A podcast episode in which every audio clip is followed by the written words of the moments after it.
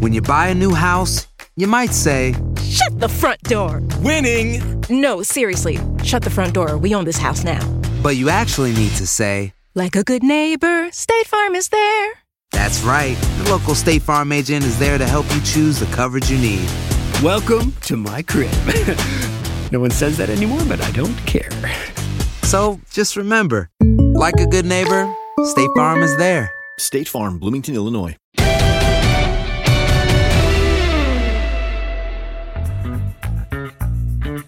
Bienvenidos, esto es Amigos, podcast de TUDN con Henry, con José Bicentenario y su servidor. Qué gusto, qué gusto de saludarlos en esta que es una semana especial, por supuesto, después de vivir los duelos de comodines y rumbo a la ronda divisional. Henry, ¿cómo estás? Abrazo. Muy bien, Toño, Pepe, ¿cómo estás? Con mucho gusto. Eh, realmente eh, muy emocionado de lo que vamos a tener el próximo fin de semana. Desde luego, yo creo que vale la pena también hablar, no nada más de los que ganaron, sino de los que perdieron, la forma en la que perdieron y si es que su temporada fue buena o mala. Pero eh, me parece que los partidos del próximo fin de semana deben ser muy parejos, muy emocionantes y muy divertidos. ¿Qué pasó, Pepillo? ¿Cómo estás? Abrazote. Un abrazo, mi Toño, mi Henry, a todos nuestros amigos que nos ven y nos escuchan en este podcast. Un abrazo para todos y además pues viviendo la, la gran efervescencia de los playoffs, ya los juegos divisionales el próximo fin de semana, ya estaremos platicando de ello. Y pues solamente el, el Bengalíes Titanes, esos equipos no se enfrentaron en la campaña regular. Los otros tres partidos sí tuvieron sucesión en la fase regular, así que ya estaremos platicando. Y bueno, nos arrancamos eh, un fin de semana en donde, Henry, tuvimos dos juegos cerrados, pero cuatro juegos en donde pues el dominio fue muy claro del equipo que a final de cuentas avanzó a la siguiente fase. Esto te indica que son demasiados equipos los que están calificando a playoff. Pues mira, Toño, eh, siempre hay un par de partidos que son demasiado abiertos, pero pues eh, sí me pone a pensar el hecho de que si es que Filadelfia debió haber estado en la postemporada, Filadelfia un equipo que pues eh, se metió adelantado creo que hasta un par de años en su proceso de reconstrucción, nuevo entrenador ahora con Jalen Hurts como eh, mariscal de campo y en el caso de los acereros que pues en realidad eh, no tenían con qué pelear para llegar mucho más lejos y sí es muy bonita y sentimental la historia de Ben Roethlisberger que se despide después de 18 campañas y dos títulos con Pittsburgh, pero que fueron aplastados por Kansas City. Entonces, pues sí, puede ser el hecho de que siete equipos sean demasiados por cada una de las conferencias. Ahora te da dos partidos más de postemporada y eso evidentemente pues te da más dinero eh, como, como gente de la NFL. Pero lo que quería mencionar, eh, además, Toño, es eh, de los equipos que quedaron fuera. O sea, los Raiders, creo que para todo el desbarajuste que fue la temporada, creo que hicieron mucho más de lo que se esperaba. Ya corrieron a Mike Mayo, su gerente general, que creo que hizo un buen trabajo, porque además él no tomaba toda la decisión, realmente el poder lo tenía John Gruden. Vamos a hablar acerca de Patriotas de Inglaterra, creo que fue una buena temporada. Encontraron a su mariscal de campo, la salida sí fue por la puerta de atrás, pero creo que van adelantados también. Lo que sucedió con Filadelfia, ya lo mencionaba hace un momento, creo que hicieron bastante metiéndose a los playoffs. Voy a dejar a los vaqueros para el final. Eh, lo de los aceros de Pittsburgh, bueno, pues es el, fin de una era y un equipo que tiene que renovarse con un ataque terrestre que no funciona desde hace un par de años, una mejor línea ofensiva. Eh, su defensiva, bueno, pues eh, en gran parte se metieron por ellos a la postemporada, que solamente le ganaron a dos equipos que se metieron a los playoffs. Y eh, pues Arizona, que pues es un desastre. Hay un dato interesante sobre el equipo de los Cardenales porque ya es una cuestión repetitiva el hecho de que tienen buenos inicios, pero que son un desastre. Al final, si nos vamos al 2019, todo esto con Cliff Kingsbury, 2019 empezaron 3-3-1, terminaron con 2 ganados, 7 perdidos. El 2020 empezaron con 6-3, terminaron con 2 y 5. Ambas campañas no se metieron a la postemporada. Y esta temporada empezaron con 10-2 y cerraron con un ganado y 5 perdidos. O sea que es pues un desastre y, y, un patrón a seguir. Y lo de los vaqueros de Dallas, que pues eh, la verdad es que se esperaba más acerca de ellos en esta campaña.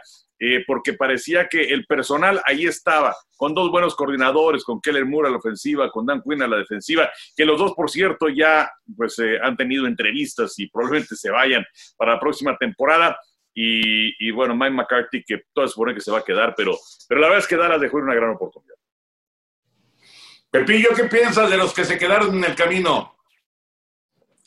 Pues bueno, eh, coincido con, con, el Henry en lo que mencionaba de estos escuadrones que lamentablemente para su causa se quedaron fuera. Las Águilas de Filadelfia, por ejemplo, era un equipo que pues está en, en plena reconstrucción. Corrieron a Doc Peterson después del 2020 y sobre todo aquel encuentro, ¿se acuerdan? Al final de la campaña, en la última semana de la temporada del 2020, en donde enfrentaban a Washington estaban en casa las águilas y como que exhibieron las águilas una total displicencia, no le interesaba mucho a Doc Peterson, la gente se enojó muchísimo porque independientemente de que estaban eliminados y demás, pues pensaban que, que era un encuentro pues que había que echarle todo un juego de orgullo porque Washington necesitaba ganar ese partido para clasificar y obtener la división. Si perdían, los gigantes de Nueva York hubieran clasificado de una manera increíble. Entonces, pues eso molestó mucho al señor Lurie, al dueño, corrió a Doc Peterson y vino todo este merequetengue para que, para que pusieran a Nick Siriani. Pero yo creo que Filadelfia hizo mucho más de lo que se esperaba, ¿no? Realmente es una división bastante flojita y el terminar con récord ganador, pues, pues fue muy bueno para ellos, aunque Tampa les dio hasta con la cubeta. Lo de los vaqueros de Dallas, ¿no? Los vaqueros, yo pensaba que, que podían haber hecho un poco más en, en, el partido frente a San Francisco, pero también los vaqueros tuvieron un calendario como más a modo para, para obtener victorias, etcétera, llegar, llegar en buen momento, ser los líderes de la división. Y pues bueno, cayeron frente a San Francisco, que fue un equipo que pudo superar un momento difícil y después se embaló para la recta final y, dejó a los vaqueros. Los Raiders, tus Raiders me gustaron, mi querido Toño, porque tuvieron, cerraron, si no mal recuerdo, con una racha por ahí de cuatro victorias consecutivas y cuatro exactamente, y le dieron muy buena pelea, se quedaron a nueve yardas de, poder empatar el juego.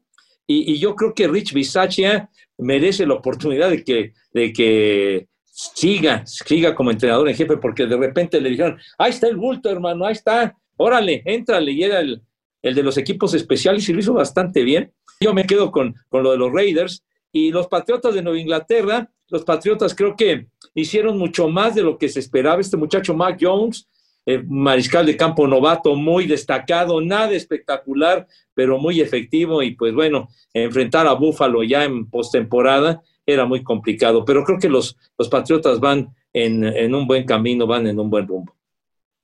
Ahora, los ganadores, Henry y Pepillo, los ganadores, seis ganadores que tuvimos este, este fin de semana, ¿cuál de los seis les impresionó más? O, si quieren poner más de uno en la mesa, eh, por supuesto, yo me quedo con Búfalo, ¿no? Lo que vimos de Búfalo y esa exhibición de tener el balón siete veces y anotar siete touchdowns, es realmente algo extraordinario. Es algo que pocas veces se ve, un, un, pues un dominio abrumador en, ofensiva. Eh, la, única vez que tuvieron el balón fue para, para hincarse, que no anotaron, fue para hincarse, realmente fue algo extraordinario. Pero bueno, ¿cuál de los ganadores les eh, deja así ver que pueden aspirar a, llevarse el Super Bowl. Boost Mobile tiene una gran oferta para que aproveches tu reembolso de impuestos al máximo y te mantengas conectado. Al cambiarte a Boost, recibe un 50% de descuento en tu primer mes de datos ilimitados. O, con un plan ilimitado de 40 dólares, llévate un Samsung Galaxy A15 5G por $39.99. Obtén los mejores teléfonos en las redes 5G más grandes del país. Con Boost Mobile, cambiarse es fácil. Solo visita boostmobile.com. Boost Mobile, sin miedo al éxito. Para clientes nuevos y solamente en línea Requiere AroPay. 50% de descuento en el primer mes requiere un plan de 25 dólares al mes. Aplican otras restricciones. Visita boostmobile.com para detalles.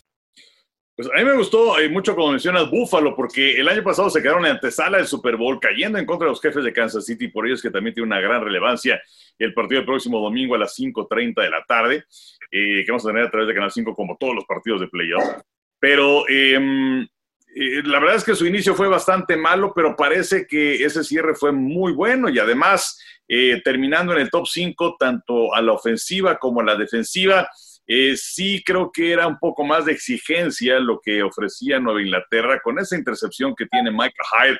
Eh, cambió la trayectoria del partido, pudo haber sido el 7-7 y yo creo que Buffalo hubiera ganado de cualquier manera, pero quizá no de una forma tan contundente. No va a tocar a Kansas City porque en realidad no tuvieron rival el pasado mm. domingo.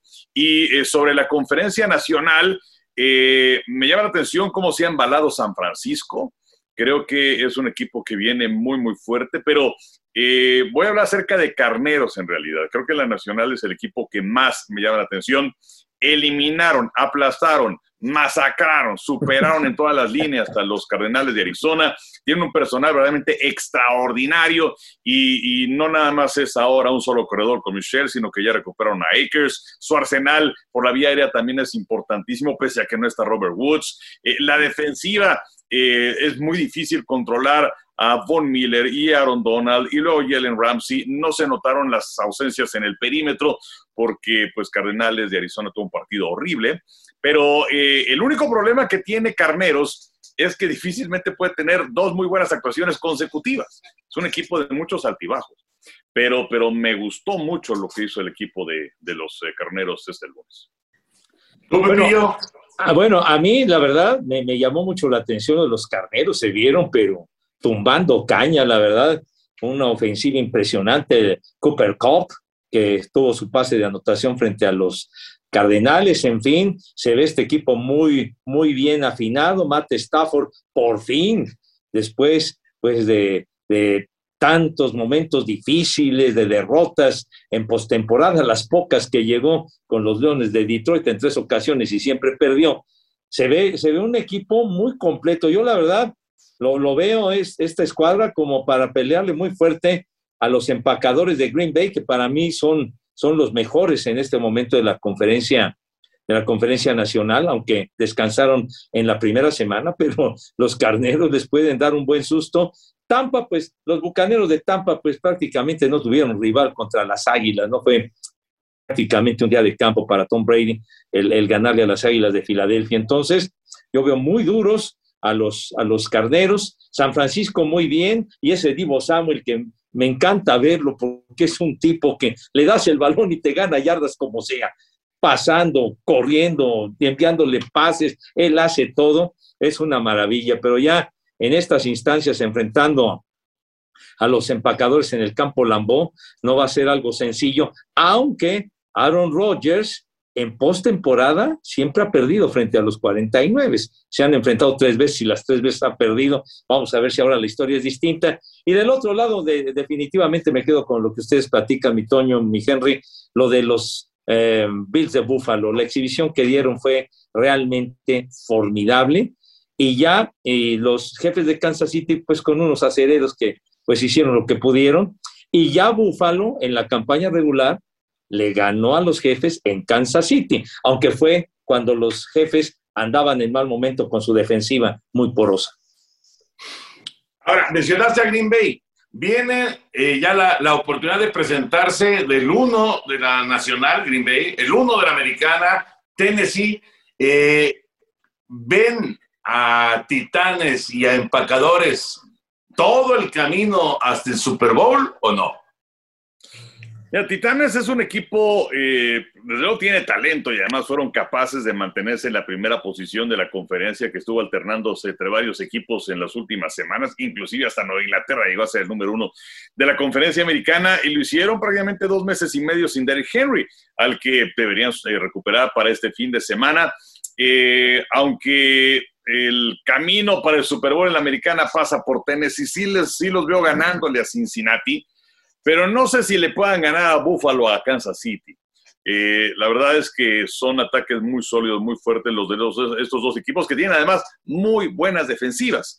Y Tennessee es un equipo eh, que pues gana de manera no espectacular y que pierde también de una manera que no es espectacular. Creo que sí son bien entrenados por Mike Rebel, pero no veo a Tennessee en el Super Bowl. Y en cuanto a la conferencia nacional, eh, es cierto, Aaron Rodgers, eh, las dos veces anteriores que terminó como número uno de la conferencia, en ambas ocasiones no llegó al Super Bowl. Eh, es una prueba muy fuerte la que va a tener si es que le gana al equipo de los 49, que no se ve tan fácil, pero luego ir en contra de Carneros y en contra de Tampa. Creo que están los cuatro mejores equipos de la conferencia nacional, pero me mantengo con empacadores que además van a recuperar jugadores importantes que estaban. ¿Tennessee Green Bay, Pepillo, el Super Bowl o no? pues mira, mi querido Toño, mi Henry, yo a los empacadores sí, sí los veo sí los veo con esa gran posibilidad de llegar al Super Bowl. Ahora sí que, que, como dicen, la tercera es la vencida. Ya perdieron una final recientemente contra San Francisco, la temporada anterior frente a los Bucaneros. Ahora pues pienso que tienen todo y máxime estando en casa para, para poder lograr ese boleto, aunque los Bucaneros les ganaron en el campo Lambo la campaña anterior, la final de la conferencia nacional. Los veo muy fuertes, muy sólidos, tuvieron esta semana de descanso que sirve para restañar heridas, en fin, los veo muy completos. A Tennessee coincido con, con el Henry, yo francamente no veo a los Titanes en el Super Bowl, muy buen equipo, pero, pero creo que es mucho más compacto, es un equipo con uh, mucho más integrado, mucho más sólido, tanto los jefes de Kansas City como los Bills de Buffalo. Cualquiera de los dos, aunque podrían decir, bueno, pero los Titanes le ganaron a, a los jefes de Kansas City fácil, ¿no? 27-3, los tenían 27-0, pero era cuando la defensiva era una coladera, pero después de ahí los jefes ganaron ocho seguidos, entonces yo creo que yo me quedaría con los Bills o con Kansas City, cualquiera de los dos, pero a los Titanes no los veo en el Super Bowl. Me, están recordando a Mandibulín que decía que no, que no, este, que nadie lo respetaba, ¿no?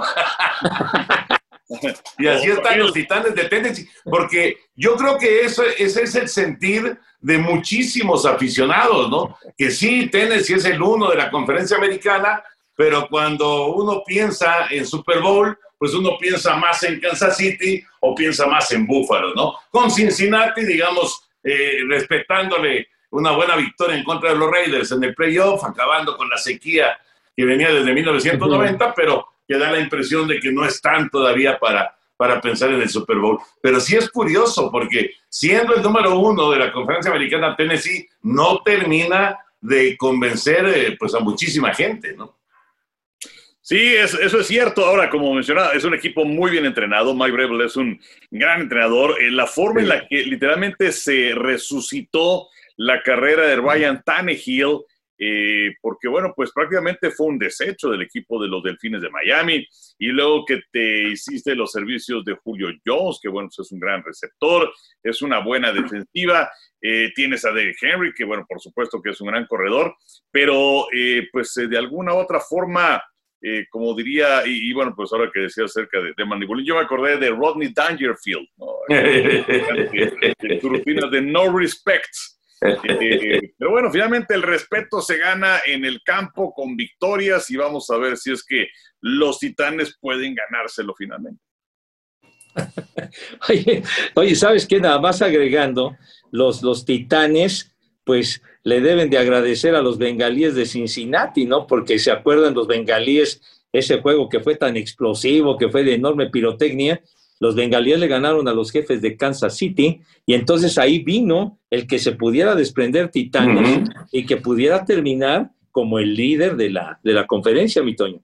Exacto, exactamente. Cincinnati le hizo el favor a, Kansas City y ahora Cincinnati va a visitar Tennessee para, para el partido que la verdad eh, pinta, pinta atractivo, aunque eh, digamos que de los cuatro que vamos a tener el fin de semana, pues es el, que tiene eh, a, los equipos con, me parece, menos afición en nuestro país, ¿no? Pero de todas maneras, eh, debe ser un buen juego el de Bengalíes en contra de Titanes. Si les parece, nos concentramos. por cierto, nada más eh, quiero, quiero analizar lo de los Titanes de Tennessee, porque, pues es cierto, fue una campaña muy buena en la que consiguieron pues, las victorias suficientes para ser el número uno dentro de la conferencia, pero eh, le ganaron a Seattle que no calificó, le ganaron a Indianapolis que no calificó, le ganaron a Jacksonville que no calificó, le ganaron a Buffalo y luego a Kansas City, que además fueron semanas consecutivas, que son victorias realmente sensacionales. Eso hay que aquilatarlo, 34-31 sobre Buffalo en la semana 6 y luego el partido que decía Pepe a Kansas City 27 a 3. Pero luego le volvieron a ganar a Indianapolis le ganaron a Carneros, que bueno, pues es una victoria importante, pero luego le ganaron a Nueva Orleans, que no se metió al playoff, eh, le ganaron a Jacksonville otra vez, le ganaron a San Francisco, que es una victoria importante, pero cerraron con dos victorias en contra de Miami en contra de Houston, que no se metieron al playoff. Entonces, obviamente, le tienes que ganar que tienes enfrente, ¿no? Pero, pues, eh, sí es, eh, hay, que tomar en consideración a quién le ganaste para la marca final, la posición que tienes y las expectativas que se pueden dar dentro de la postemporada. De acuerdo, de acuerdo. Bueno, eh, yo les iba a preguntar, ¿quién fue el jugador más valioso del fin de semana y del lunes? O sea, hablando de los seis juegos, de, de todos los partidos que se desarrollaron, ¿a quién escogen como el jugador más valioso? Si, si se diera un premio a la ronda de, los comodines, ¿quién fue el más valioso? Pues es que digo, una, una cuestión fácil sería decir Josh Allen o Patrick Mahomes, pero no quisiera ser tan obvio y eh, me parece que Divo Samuel merece una mención muy especial, ¿no? Por el equipo de los 49 de San Francisco, es el hombre con el que hay que ir, es el hombre que rompe las defensivas, eh, es un jugador que, pues evidentemente es receptor, pero que conoce perfectamente los cortes que tiene que hacer cuando lleva el balón eh, como corredor y además no le tiene miedo a nada y fue un hombre que, pues literalmente hizo eh, que, se rescatara a los 49 con tantas lesiones de sus corredores y lo mostró el pasado fin de semana en contra de los vaqueros. Entonces, pues yo, yo mencionaría a Divo Samuel. ¿Tú, Pepillo? No, bueno, la, verdad, Divo Samuel es un, es un hombre que marca, que marca diferencia y, pues sí, no, podríamos ir con, con, con Mahomes y con, y con Josh Allen, ¿no? Esas sesiones de, cinco pases de anotación, pues fueron fantásticas, la de, la de Josh Allen, sobre todo por lo, por lo que mencionabas, Toño, o sea, no es, no es sencillo que tengan siete ofensivas y en las siete anoten, pues es algo que verdaderamente desusado, ¿no? Entonces, quizá yo, yo dándole el crédito enorme a Divo Samuel, se lo daría a Josh Allen y pues también hay que darle crédito a Matt Stafford, ¿no? Matt Stafford logró una anotación terrestre, tiró dos pases de anotación, en fin, el veterano lució para, para poder llevar a los carneros a la siguiente, a la siguiente ronda. Sí, sabes, Elia Mitchell también. Hay que recordar, digo, por supuesto que Vivo Samuel eh, tiene esa, esa eh, dualidad maravillosa, ser un muy buen receptor y correr muy bien el balón, pero Elia Mitchell fue pieza clave en el control que tuvieron los 49 sobre los vaqueros en gran parte del partido. Y San Francisco corrió para 169 yardas, independientemente de los 14 castigos de Dallas, que es, es, eh, es algo que eh, normalmente con, con, un equipo tan castigado en un juego es muy difícil ganarlo. Pero 169 eh, yardas terrestres de San Francisco fue algo realmente es, un punto a destacar durante toda esta semana. Yo, yo me quedaría, por supuesto, y, tiene razón Enrique, lo obvio es Allen, lo obvio es eh, Mahomes, pero, pero Elijah Mitchell tuvo un partido muy, muy importante y atención con la línea ofensiva de San Francisco, porque correr 169 yardas en la actualidad en la NFL no es cosa de todos los días. Fue realmente una estadística a destacar y que seguramente, seguramente esta semana en Green Bay van a estar muy atentos a qué hicieron los 49, cómo lo hicieron para tratar de evitar que, que le repitan la historia, ¿no? Porque si, si algo, eh, si alguna oportunidad tiene San Francisco de ganar ese partido en Green Bay, pues es precisamente tener a Aaron Rodgers en la banca, ¿no? es, es, la mejor manera. Eh, y por supuesto también ante las condiciones del clima que van a ser difíciles. Eh, ahora jugadores como eh, Warner no se va a perder este partido, él tuvo aquel problema en el tobillo. Eh, Jimmy Garapolo que tiene un problema en el hombro, pero bueno, pues tampoco creemos que se vaya a perder el partido de el próximo domingo. Y eh, pues nada más hablar acerca de esa, esa jugada polémica de los vaqueros en la conclusión del partido frente a los 49 de San Francisco.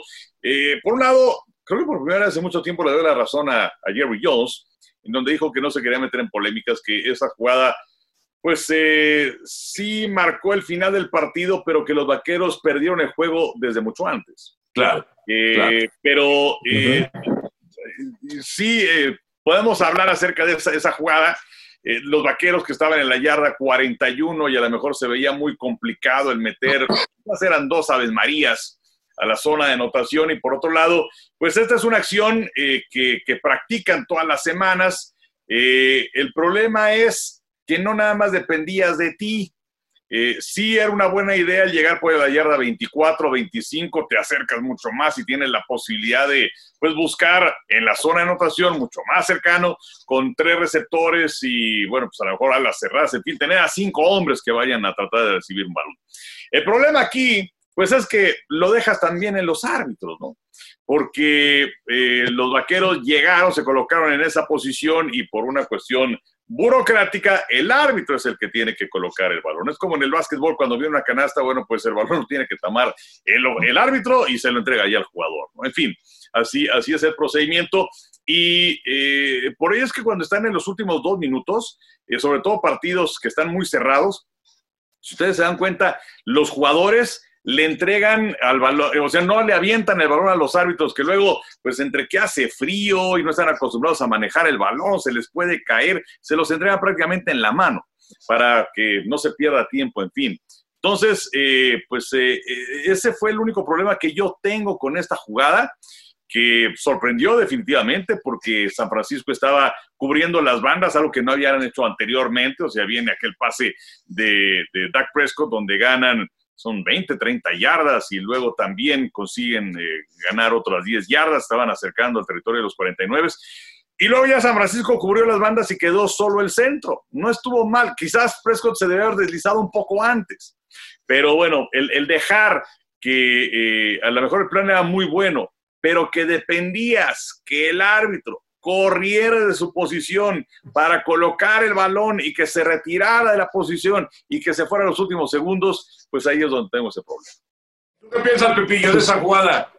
no, pues, sí, la, la, la verdad que pues fue una decepción enorme para todos los aficionados de los vaqueros, ¿no? Quizá la, la ilusión de tener un segundo todavía y el Ave María, y ya lo recordaba el Henry en la transmisión, ¿no? El, el, el volver, el correr el telón del tiempo y recordar a Roger Staubach y a Drew Pearson, pero pues precisamente por esa descripción que hacía el Henry, pues ya no hubo más, pero sí recuerdo cómo el centro de los vaqueros de Dallas, desesperado, él fue el que colocaba el balón y el árbitro fue y prácticamente se lo quitó para que el árbitro fuera el que colocara el balón y pues ahí, ahí se, se liquidó el, el, los escasos segundos que, que quedaban, ¿no? La, la enorme desesperación que había para, para poder sacar la jugada pero sí ese procedimiento de que el árbitro es el que tiene que colocarlo, pues a la postre fue lo que ya no le permitió a los vaqueros intentar algo más o por lo menos una jugada.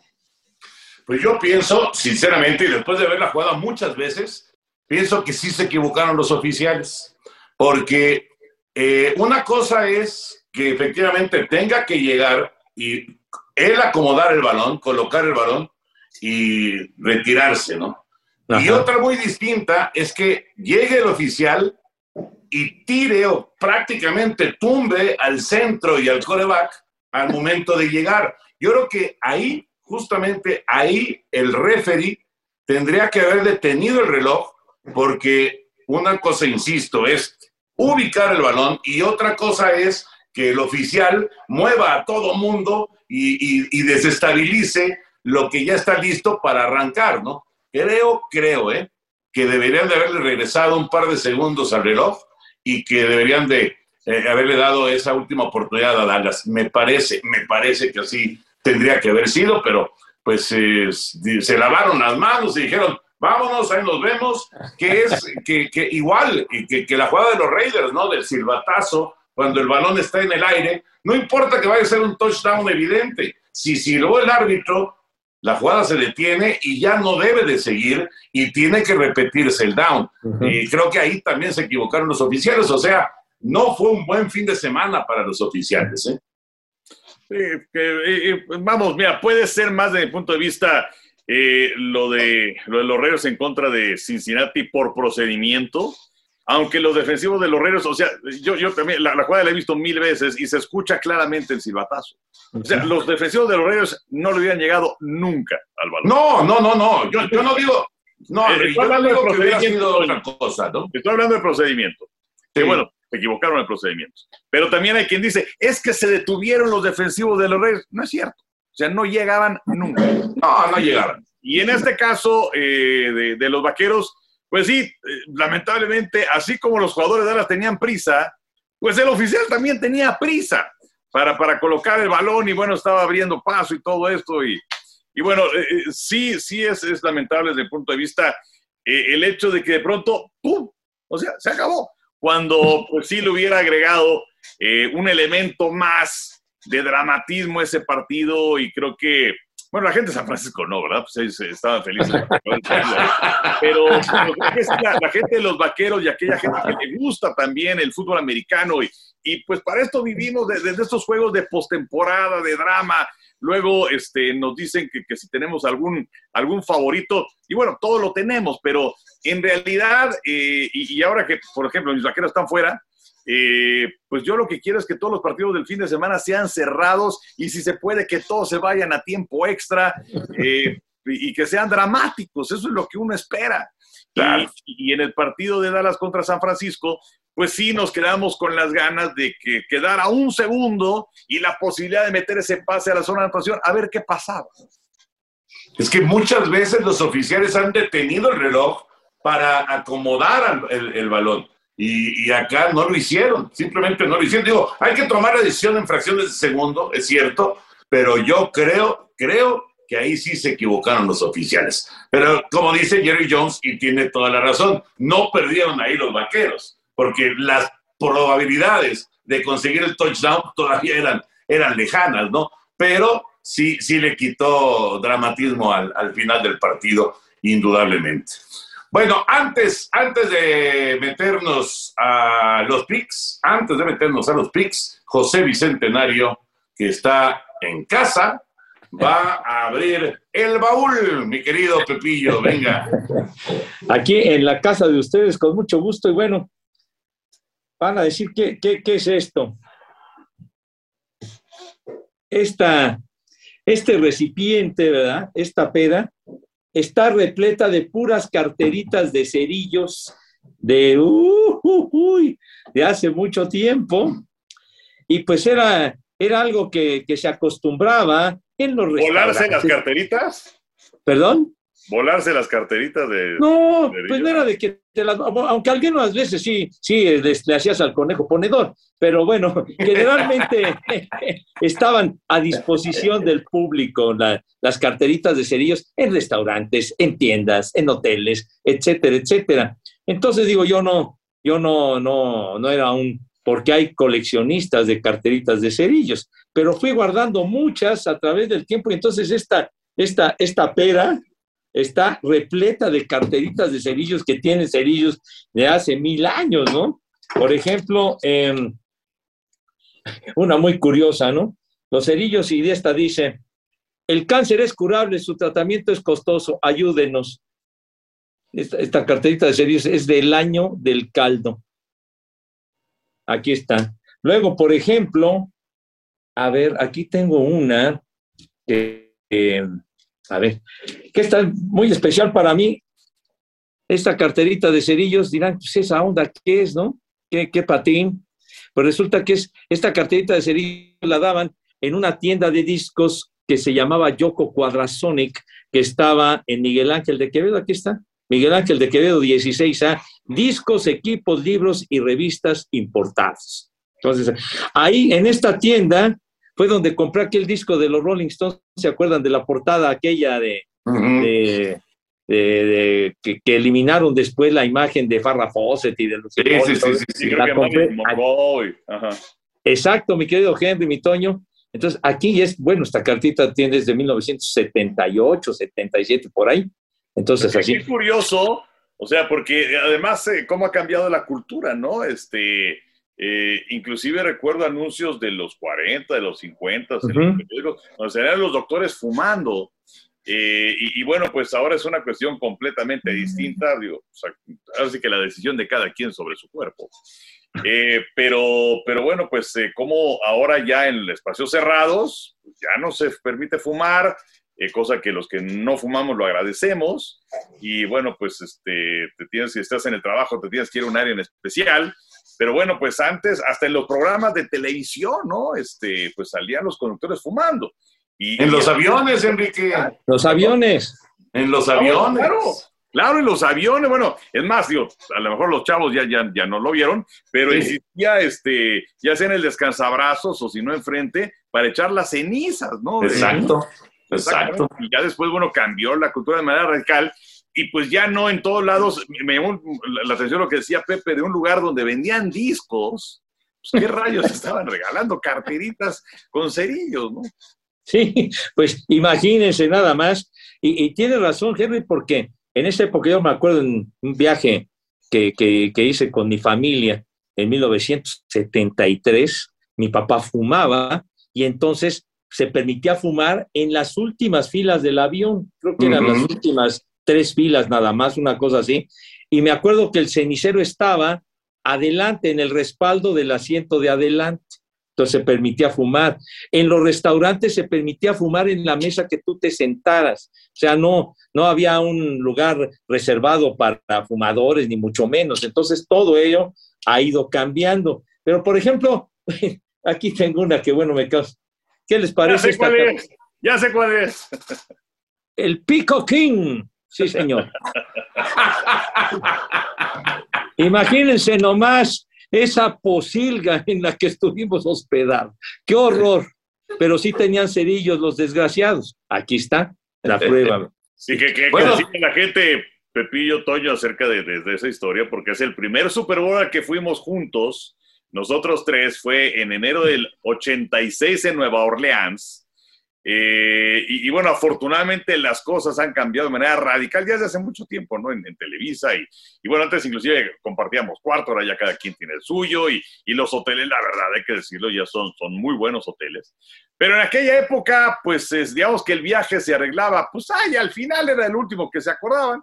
Este, y, y entonces, y además eran las épocas que pues no había ni GPS, ni internet, ni. Entonces, punto uno, para llegar al Peacock Inn, que no conocía nadie, fue un triunfo. Y luego, pues sí, la verdad, pues era un, era un motel de, mala muerte y este, bueno, compartíamos cuarto Pepe y yo, y sí me acuerdo que la noche previa al Super Bowl, el sábado por la noche, eh, yo, yo, yo estaba ahí con los periódicos preparando el partido, estaba la tele puesta y Pepe, bueno, también estaba sacando datos, y, y era un motel, pues, obviamente con vista a la calle, y de plano había un por todos lados, dijimos, nos van a meter a poco", y atranqué la puerta con una silla, ¿no? O sea... Era sábado, Enrique. Era sábado de fiesta. Eh, sí, Toño, pero dije, alguien se nos va a clavar aquí al cuarto, mano. Bueno, voy a, voy a- voy a quitar la palabra clavar porque alguien se nos va a meter al cuarto. Bien, bien, bien corregido. Muy bien corregido. Eh, ese, ese, ese motel y también el del año siguiente en, en el Cajón, en California, era, eran los, el 22. Esa- ah, sí, tienes razón. Hasta, hasta dos años después. Eh, ese ese era, era totalmente del estilo de Starsky Hodge, ¿no? En donde estaban los maleantes escondidos. por eso saliste como capo, ya vi, por eso saliste como capo en el, en, en el promocional del Super Bowl, Pepillo. Ahí, ahí, ahí comencé a formarme en esas, en esas lides de la mafia, cuando recorríamos esas calles que parecían de veras de capítulo de Koyak o de, si alguno de esos de Canon y demás, pero bueno, de la cosa esa que se había, además que se había quemado, pero cómo cambió todo poco después, ¿verdad? Ya fuimos a algo mucho mejor, ¿verdad? Esta, esta carterita, nada más del Hyatt Regency de Nueva Orleans, entonces ya, ya la cosa fue muy diferente, ¿verdad? Ajá, ¿verdad? Aquí, del, ¿no es uno que estaba pegadito a la calle Bourbon? ¿O fue otro, uno diferente? Una vez nos quedamos, una vez nos quedamos en Nueva Orleans, justo en, en la Bourbon Street, y hasta me acuerdo que nos sacaron muy temprano el lunes, Ajá. después del Super Bowl, y todavía había gente ahí medio, medio enjarrada, pero, No, pero seguían ahí medio. caminando, ¿no? Y no, creo que, creo que esto, eh, lo de Hyatt, creo que fue la, la, tercera. Hemos ido, creo que a tres Super Bowls a Nuevo Sí, tres. Pero tres. creo que la más Ajá. reciente. Pero sí, este, este, este hotel, sí recuerdo que porque me fui de avanzada y cuando llegué ahí dije, qué cosa, o sea, no vas a poder dormir. Y no, la verdad es que pues en las noches no se oía nada adentro del hotel y era, era un buen hotel ese. Sí, Pero bueno, mucho sí, mejor. la verdad que sí. No, mucho mejor. Y bueno, y bueno, en- en- y en los restaurantes, ¿no? En los restaurantes, obviamente, tenían ahí las carteritas de cerillos para que la gente fumara. Entonces, por ejemplo, esta de un, de un excelente restaurante que lamentablemente desapareció, La Cava, en fin, de, de estaba muy- ahí en, en Insurgentes Sur, llegando casi a CU. Exacto. Exactamente, exactamente, Exacto. mi Henry. Ahí hacían Ahí- las codornices que tanto le gustan a mi comadre, a Lolita. Ajá. Esta, esta, déjame ver de qué dónde. Esta, esta sí, como que economizaban mucho esta chiquitita, mira nomás, del mesón del caballo Bayo, creo que traía dos cerillos ahí nomás. Pero por lo menos, sí. De- mi, mi abuela decía que más valía tener algo a no tener nada, mi hijo santo. Entonces estaba bien. Estaba bien. Este, En el mesón del caballo Bayo era donde, donde hacían los gusanos de maguey, ¿no? Ah, qué ricos, man. Y allá ahí en conscripto, ¿no? Exacto. Un taquito de gusanos de maguey que son bastante cariñosos, ¿eh? Eh, Sí, tiene- pero tienen su con sabor. su guacamolito, con su guacamole. Qué delicia. Uf. Ay, oye, ya, está hambre me dio, mi Toño, ¿cómo eres? Pero bueno. esta, esta carterita que es de la sección amarilla, imagínense nomás. La sección amarilla, y aquí, y del otro lado, aquí, hasta con una ilustración de béisbol. Mira, mira. Una ilustración de béisbol de la sección amarilla, que ya la presentamos en el baúl, esos, esos este, tumbaburros tremendos de otras épocas. Pero bueno, hacían sus carteritas de cerillos. Y esta, mira, mi Toño, mi Henry, Casino Arizona, mi Toño. ¡Ah! ¿Se acuerdan a quién nos encontramos en ese casino allá en, en Arizona? Pues No, no sé, capaz que era la época en la que me aburrí y ya dejé de acompañar. Puede ser, puede ser, Henry, puede ser. Que por cierto, ahorita te voy a decir una cosa, Henry. Este, a Fernando Valenzuela, estaba el toro ahí. Ah. Estaba Fernando en, en- en una, en, una- en una de, las, de las visitas que hemos hecho ahí al, al Casino Arizona. Henry ya está en todos los casinos, por lo menos los que visité ahora en Las Vegas, en todos ya están los caballitos que te gustan. Ándale. Digamos que los que son físicos, Ajá. que, porque ahora eh, eh, había unas que eran, digamos, que, que maquinitas y se No, no, no, no, gente, no. No, ah, no. es una gran noticia, Toño. Qué En bueno. todos, en todos, fui como a tres o cuatro casinos distintos y en todos, mira. Ah, son divertidísimos y es lo único que me gusta. Entonces, capaz que, mira, si, si seguimos por acá y ojalá, y este, y, y ahora que sea el Super Bowl en Las Vegas, te acompaño al casino. Exacto, muy bien, Ángel. Bravo, bravo, bravo. Bien. Otro, otro casino, mi Toño, el Casino Queen. Ese es el de, el de, el de San Luis, ¿no? El de San Luis, mi Toño, sí, exactamente. Sí. Que, Ese Que está, también- ese está en el barquito. exacto, que también te acompañé. Sí. Por ahí debo de tener uno de San Diego, en donde me pelaron 100 dólares en dos minutos.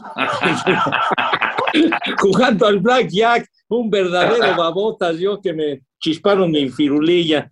Pero Es que no entendió Pepillo que hacerle así era uno más y hacerle así era que ya se quedaba.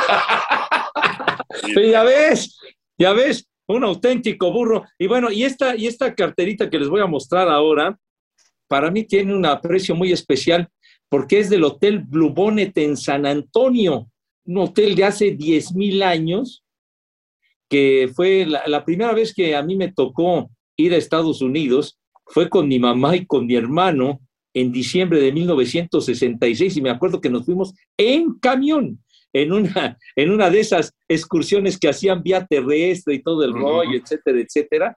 Y me acuerdo que nos hospedamos en este hotel, un hotel eh, que ya era veterano, estamos hablando de 1966, que estaba en el centro. Tú que, tú que eres ya oriundo de San Antonio, mi, mi Toño, pues me imagino que esto ya no existe, ¿verdad? El Pues no sé. Pepillo. No sé, la verdad, no tengo ni idea. 1966. fue. 1966 esta carterita aquí a sus órdenes. Aquí está. Pero bueno, de, de- de aquellas excursiones que luego, híjole, que la fayuca, que dónde la van a meter la fayuca, que no sé qué. No, que yo traigo una tele Sony y que ya, ay, no, que no, yo traía mi radio que dije a mí, mi radio no me lo quita ni de chiste. Yo me quedo con mi radio, que ya lo mostré en una ocasión. Ajá. Entonces, pues, pues, el que encabezaba la, la, este, la excursión dijo, no, pues entonces para evitar garitas y demás, nos vamos a ir por Eagle Pass y luego por Piedras Negras y evitamos la caseta no sé dónde. Y pues sí, resultó efectivo. resultó efectivo, chiquitín. Y llegó la Fayuca. Digo, Llegó y la- hace un rato que hablábamos acerca de los ceniceros de los aviones y todo esto. Digo, ahorita vas a cualquier tienda y pues, te compras la tele, pues, literalmente que quieras y de la marca Claro. que quieras. Pero en aquella época, pues sí era un proteccionismo bárbaro y, y si querías tener una tele de una marca que no se vendía aquí, que eran muchas, pues entonces sí tenía que ser vía Fayuca. Sí, mi Eh. papá también me, me regaló una tele. Fíjate. Sí, Bueno, es más, mira, mira nomás, este, miren nomás esta carterita Mira, de Ah, de Televisa. Televisa, ¿sí? Sí, Ce- Cerillitos de Televisa. Ahí sí, está. mira. Ah, Pepillo, qué buen, qué buen recuerdo, la verdad. Cierra tu pera y cierra tu baúl, Pepillo. Eh, nomás, aquí nos quedamos hasta mañana recordando carteritas, No, pues sí. restaurantes y demás. Y además, ustedes que me dan esos, cuerda, hombre, me dan cuerda ustedes. hombre. muchos de esos los coleccionaste con nosotros presentes, Pepillo. Sí, señor, sí, sí, pues ya he mostrado, ya he mostrado varios que de nuestros viajes y de nuestras correrías super bowleras o de super tazón, pero pues sí, hay muchas de tantos años y en fin, pero bueno, traen, traen recuerdos de, de- de muchas cosas. Muy bien, Pepillo, muy bien. Bueno, ahora sí, vamos, vamos con los picks. Henry y José Bicentenario. Arrancamos por la conferencia americana. Cincinnati o Tennessee. Este partido que es el sábado a las 3.30 de la tarde. Yo voy con Tennessee para ganar este partido. Eh, Bengalíes es un, es un viento fresco, es un equipo que muy pronto eh, se ha convertido en, en élite de su división eh, y le ganaron a Baltimore, a Cleveland, a los acereros. Eh, se vieron bien en contra de los Raiders. Joe Burrow me encanta. O sea, muestra una, una, una paciencia, una tranquilidad. Y luego, pues eh, también hay detalles, dice que para, solo para las grandes ocasiones, pero con su puro y toda la cosa. Creo que es una gran historia la de los bengalíes, pero creo que se va a acabar el fin de semana y que Tennessee va a ganar. Yo también me, me quedo con Tennessee porque es un equipo que, que si logra establecer su ataque terrestre, digamos, lo de Derrick Henry, vamos a ver si reaparece. En lo particular, me encanta ver correr a Derrick Henry, me recuerda mucho a Earl Campbell, esas ofensivas terrestres demoledoras de otros tiempos, pero tienen un joven Donta Foreman que lo ha hecho requete bien, la verdad que muy bien, y pues la mejor manera de, de nulificar al señor Burrow es tenerlo ahí aisladito, sentadito en su banca, que no entre al terreno, aunque pues eh, le vimos actuaciones formidables, no más de 500 yardas contra Baltimore, después más de 400 contra los jefes de Kansas City, pero, pero creo que los, los titanes deben prevalecer. Bueno, ahí no encontramos sorpresa, entonces yo también voy con los Titanes de Tennessee. El otro duelo de la americana, el de Buffalo en contra de Kansas City. Se repite la final de la conferencia de la temporada anterior. Sí, y es el domingo a las 5.30 de la tarde. Y bueno, Buffalo ha mejorado, pero Kansas City también. Es más, eh, desde el punto de vista, Patrick Mahomes es mejor coreback ahora que cuando ganó el Super Bowl. Eh, ha encontrado una cierta madurez, ya no nada más es buscar a Tariq Hill, sino que tiene demasiadas armas y lo vimos la forma en la que eh, encuentra, puede ser Harman o puede ser Pringle o puede ser Robinson, independientemente de lo que suceda con, eh, pues, eh, con Kelsey o luego también con Tyreek Hill.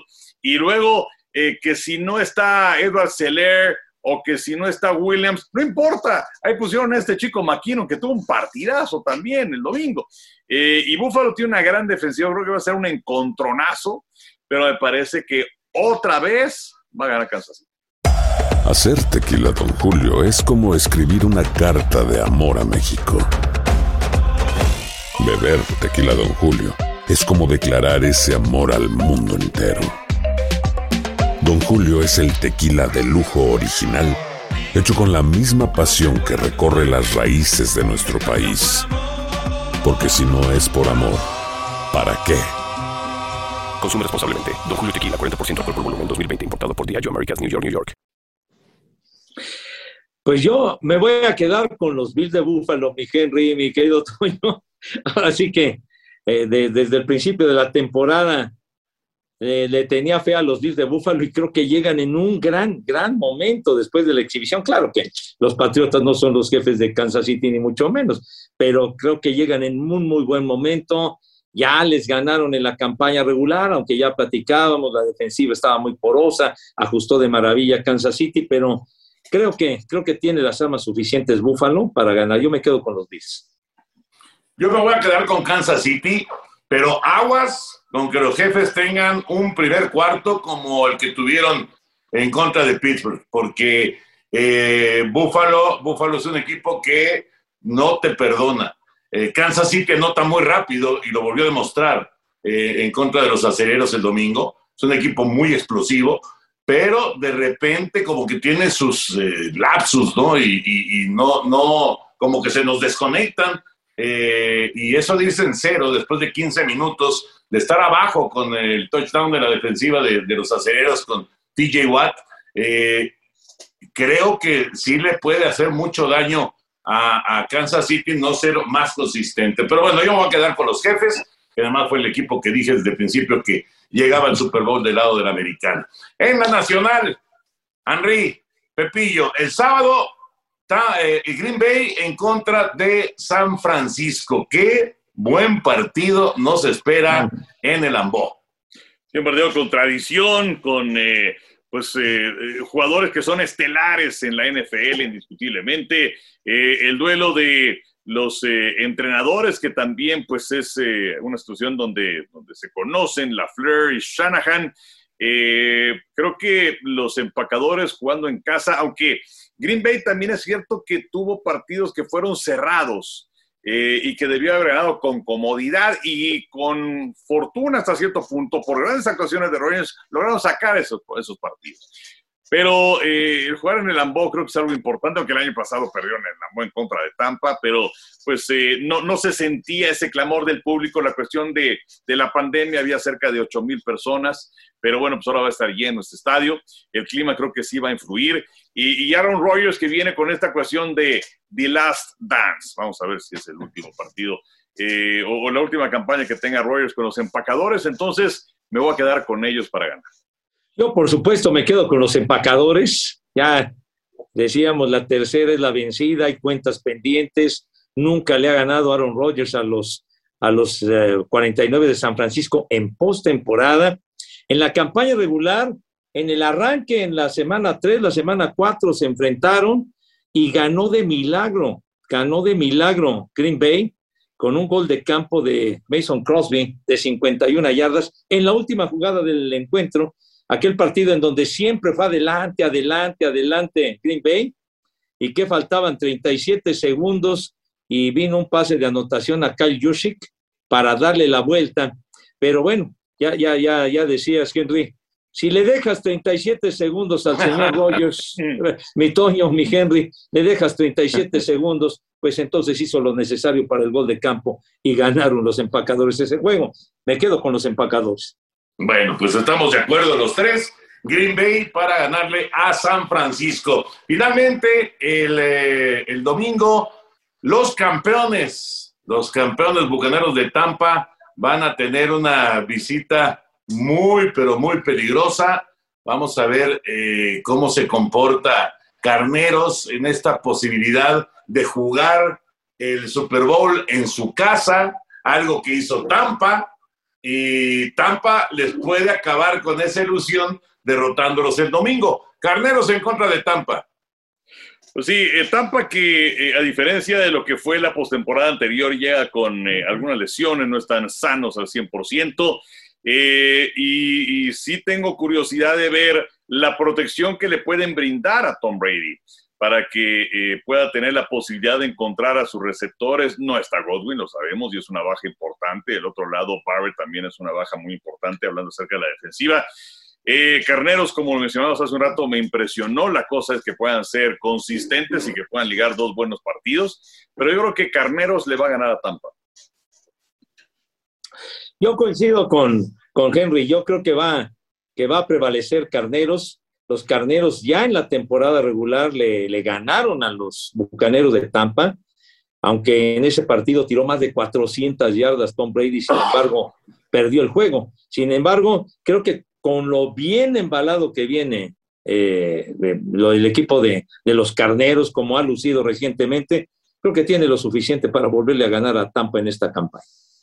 Bueno, ahí sí no estamos de acuerdo. Yo creo que Tampa va a ganar. Carneros sí se vio muy bien este fin de semana, este lunes, quiero decir, eh, en contra de los Cardenales, pero sí, lo decía creo que Enrique hace rato, ha sido sumamente irregular en la temporada, ¿no? Muy, muy irregular.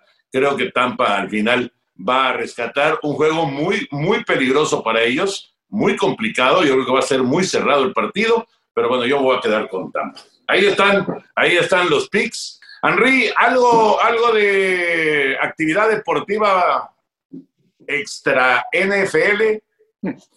Pues eh, digo, no, lo tocamos aquí eh, la semana anterior, eh, la resolución del caso de Djokovic, que bueno, pues eh, no jugaría en el abierto de Francia, eh, este torneo que bueno va a ser en mayo. Habrá que ver también cómo están las cosas en el mundo. Eh, parece entonces, ojalá que pues esta cuestión de la pandemia ya se haya eh, bajado después de esta ola tan eh, impresionante de, de Omicron. Em, pero bueno, pues por lo pronto no jugaría el abierto de Francia. Habrá, habrá que ver lo que viene en, en, Wimbledon y por supuesto también el abierto de los Estados Unidos.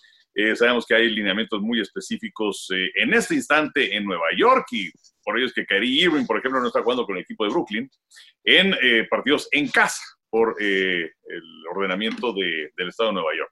Pero bueno, sobre lo de Djokovic, pues sí es un gran, gran tenista. no sé si va a ser el número de todos los tiempos, aunque sea el número uno en cuanto a títulos de Grand Slam obtenidos. Pero bueno, pues la verdad es que creo que, creo que ha quedado muy mal y creo que quedaron muy bien las autoridades australianas porque nadie tiene que estar por encima de un mandato, sobre todo en este caso de salud. Eh, y si es que hay un país que lo ha podido controlar de buena medida, y esto porque han tenido seis confinamientos en Australia, ¿por qué va a llegar un mentiroso irresponsable para pues eh, estar por encima de todo ello? Insisto, cada quien, así que cada quien su cuerpo y cada quien decide si se vacuna o no. Pero las reglas son las reglas. Y bueno, pues eh, Djokovic las quiso infringir y bueno, no va a participar en este torneo. Y vamos a ver qué es lo que viene más adelante en el año. Capaz que se tiene que tomar un año sabático de Grand Slams. Puede ser, ¿eh? Puede ser. Y, y, muy número uno del mundo, pero evidentemente tiene que, que, cumplir las reglas igual que todos, ¿no? Igual que absolutamente todos. Yo creo que fue, eh, de acuerdo a una gran decisión por parte de las autoridades australianas, aunque eh, hubo, hubo quien criticó los procedimientos, ¿no? Pero me parece que, que hicieron bien, tomaron una, una buena decisión. Y Pepillo, aunque es de fútbol, aunque es de fútbol, murió Paco Gento. Platícanos de Paco Gento, por favor. No, bueno, Paco Gento, me acuerdo, me acuerdo bien de él, de pues esa gran delantera de, del Real Madrid, de, de ese Real Madrid que, que ganó las primeras cinco ediciones de la, de lo que era la Copa de Campeones en Europa, que luego la Champions, pero la, la Copa Europea de Campeones, así se le conocía, pero pues es que era un, era, era un, un extremo, obviamente, de la selección de, de España, si me acuerdo ese Real Madrid, pues simplemente la delantera que tenía con Alfredo Di Stefano, con Ferenc Puskas y Paco Gento de extremo izquierdo, pues era algo verdaderamente fantástico. El Real Madrid de Pepe Santamaría, de en fin, de todas esas, de Luisito del Sol, es de, de Raymond Copa, aquel francés que jugó con ellos también en aquel tiempo. Pero Paco Gento era extraordinario, muy rápido y que estuvo en Copa del Mundo, él estuvo en el Mundial de Chile. En no nos hizo el gol él. No, él, él, él, estuvo precisamente en aquella jugada pero el gol lo hizo Joaquín Peiró. Peiró fue el que hizo el gol. Gento se fue, ¿no? Exacto, sí. Peiró fue el que anotó el gol cuando ya eh, era el tiempo de reposición, diría el queridísimo Lalo Bricio, que así se le debe de decir, y no tiempo de compensación. O sea, ahí estuvo Paco Gento y Peiró fue el que hizo el gol, pero la verdad Paco Gento y su historia, y pues se lamenta la muerte de uno de los baluartes de los mejores jugadores que ha tenido España en su historia. Y seis, seis Copas de Europa, ¿no? Seis. Sí, pero digo, aquellas, las primeras cinco las ganaron en fila. Cuando, apenas se creó el torneo, si no mal recuerdo, en 1956 nació ese torneo, ¿no? Y entonces el Real Madrid, pues cada año ganaba, ¿no? Pero pues, tener a Alfredo Di Stefano ahí, a Paco Gento, a Puscas y a todos esos, pues era un equipo realmente de lo mejor de la historia, ese Real Madrid de ese tiempo. Y esa derrota en España y la narración, desde luego, de Fernando Marcos y con esos frases de una es, ¿por qué siempre a nosotros? y otra, desde luego, que el último minuto también tiene 60 segundos. no, y, aquella. Y la, y la, y la de, no falles, Borja, no falles, no falles Borja. Borja gol. Y ese maldito error que siempre nos acompaña. Don Fernando Marcos. Sí, sí, sí. Pero Paco Gento, y bien, mi Toño, bien, estuvo en ese partido, en ese 1 a 0 que España Pero entonces fue Peiró el que tuvo la escapada. Peiró, Peiró fue el que metió el gol. Pero, mete el gol. Sí, Peiró es el que... la escapada? Si no mal recuerdo, fue Paco Gento. Pero Peiró ah, fue el que metió el gol. Ah, ok, ok, ok. Ya, ahora sí ya te entendí. Sí, sí, sí. Yo, yo, yo tenía muy relacionado a, a Paco Gento con la, la, la tragedia aquella del, del gol en el, en el Mundial de Chile. Porque era, era un partido muy importante para México ese y estaban 0-0, ¿no? Exacto, sí, pues imagínense, ya, ya, ya había, ya habían perdido con, con Brasil 2 a 0 cuando se lesionó Pelé en esa Copa del Mundo. Y Paco Gento no era menudito, Paco Gento era corpulento, pero era muy hábil y muy rápido como extremo izquierdo. Bueno, para despedirnos, para despedirnos, Henry y José Bicentenario, esto, a ver, no va a estar fácil, ¿eh? A ver, a ver si en, en su archivo mental encuentran algo. Yo, yo tuve que, yo tardé un poquito en, encontrar algo, pero finalmente ya, ya lo, lo, encontré. Y es con respecto al tema Djokovic y pues a que un deportista de cualquier, de cualquier actividad que de repente, estando anunciado, estando pues en, en condiciones de participar, de repente, ¡pum!, lo quitan y no lo dejan participar o simple y sencillamente no está en el gran evento, como en este caso Djokovic en el Abierto de Australia. ¿Recuerdan algún personaje que haya vivido algo, algo así? Obviamente no por pandemia, sino por otras cuestiones, ¿no? Uy. No, no está fácil, ¿eh? No está fácil. No, no, no, no está fácil. Ay, ¿quién sería? No, mm. o sea, que, que sean los organizadores que te retiren. Puede ser, puede ser los organizadores, puede ser el, mismo equipo que te selecciona y que finalmente por cuestiones extradeportivas no, no, no, no te dejan participar o te sacan. Oye, pues no hubo un caso por el estilo de, de Alfredo Tena para no ir a la Copa del Mundo. Exacto, fue el que yo estaba pensando, el de Alfredo Tena por la marca de zapatos. Sí. Bueno, y también, si no, si no me equivoco, también sucedió con eh, Enrique Borja eh, en el Mundial del 70, en donde iba a haber un problema, pero inclusive me parece que fue hasta por orden presidencial, en donde Borja sí formó parte del equipo. Sí, exacto, exacto. Pero sí tuvo muchas broncas Enrique ahí, y de hecho me lo mandaron a la banca. Claro, por supuesto. Y bueno, siendo, eh, todavía no había ganado los tres títulos de goleo con el América, porque bueno, también, pues eh, eso, lo hace con, el América, no con Pumas. Pero bueno, pues de cualquier manera fue, un momento importante aquel. ¿Y tú cuál le ibas a decir, Toño? Porque encontré ya la narración de Fernando Marcos del gol. Ah, buenísimo. No, yo, yo justamente la de Alfredo Tena. Alfredo Tena, que por la marca de los, de los zapatos de fútbol, finalmente lo retiraron y, no fue al Mundial del 78. Oye, y además si no mal recuerdo. No, digamos, perdón, el Mundial del 86. ¿no? 86. Sí, sí, sí. Sí.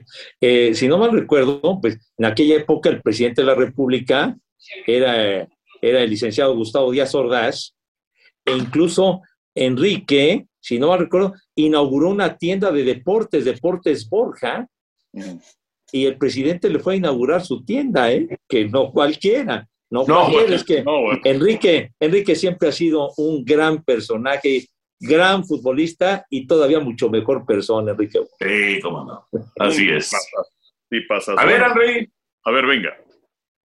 Y créanme amigos que están viendo este partido, para mí, que deseo fervientemente el corazón, el triunfo de México, es el minuto más angustioso que he pasado en mucho tiempo. Ustedes ya sabrán lo que pasó, yo no lo sé en este momento. La gente pide penalti, pero no lo es. No lo es. Va Paco Gento en una jugada peligrosa, muy peligrosa para nosotros.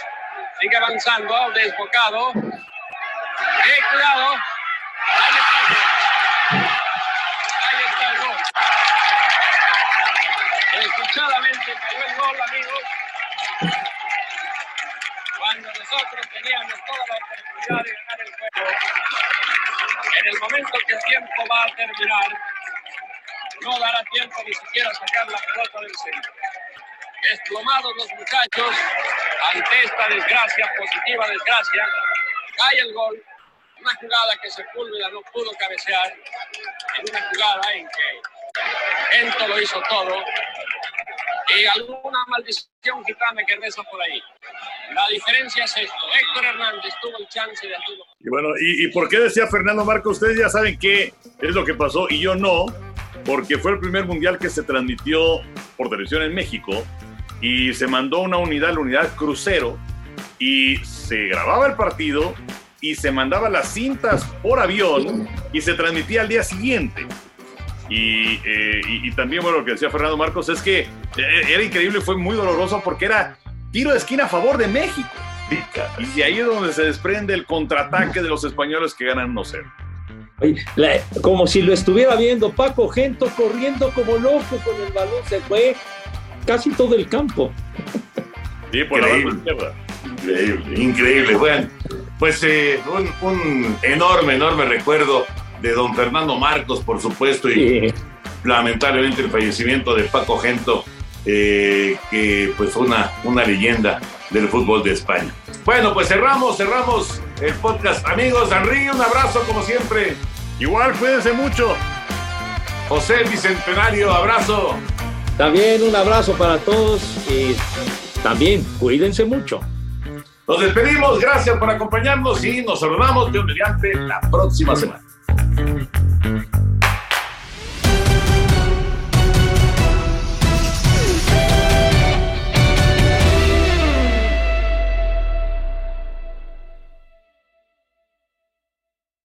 Boost Mobile tiene una gran oferta para que aproveches tu reembolso de impuestos al máximo y te mantengas conectado. Al cambiarte a Boost, recibe un 50% de descuento en tu primer mes de datos ilimitados. O, con un plan ilimitado de 40 dólares, llévate un Samsung Galaxy A15 5G por $39.99. Obtén los mejores teléfonos en las redes 5G más grandes del país. Con Boost Mobile, cambiarse es fácil. Solo visita boostmobile.com. Boost Mobile, sin miedo al éxito. Para clientes nuevos y solamente en línea, requiere AroPay. 50% de descuento en el primer mes requiere un plan de 25 dólares al mes. Aplican otras restricciones. Visita boostmobile.com para detalles.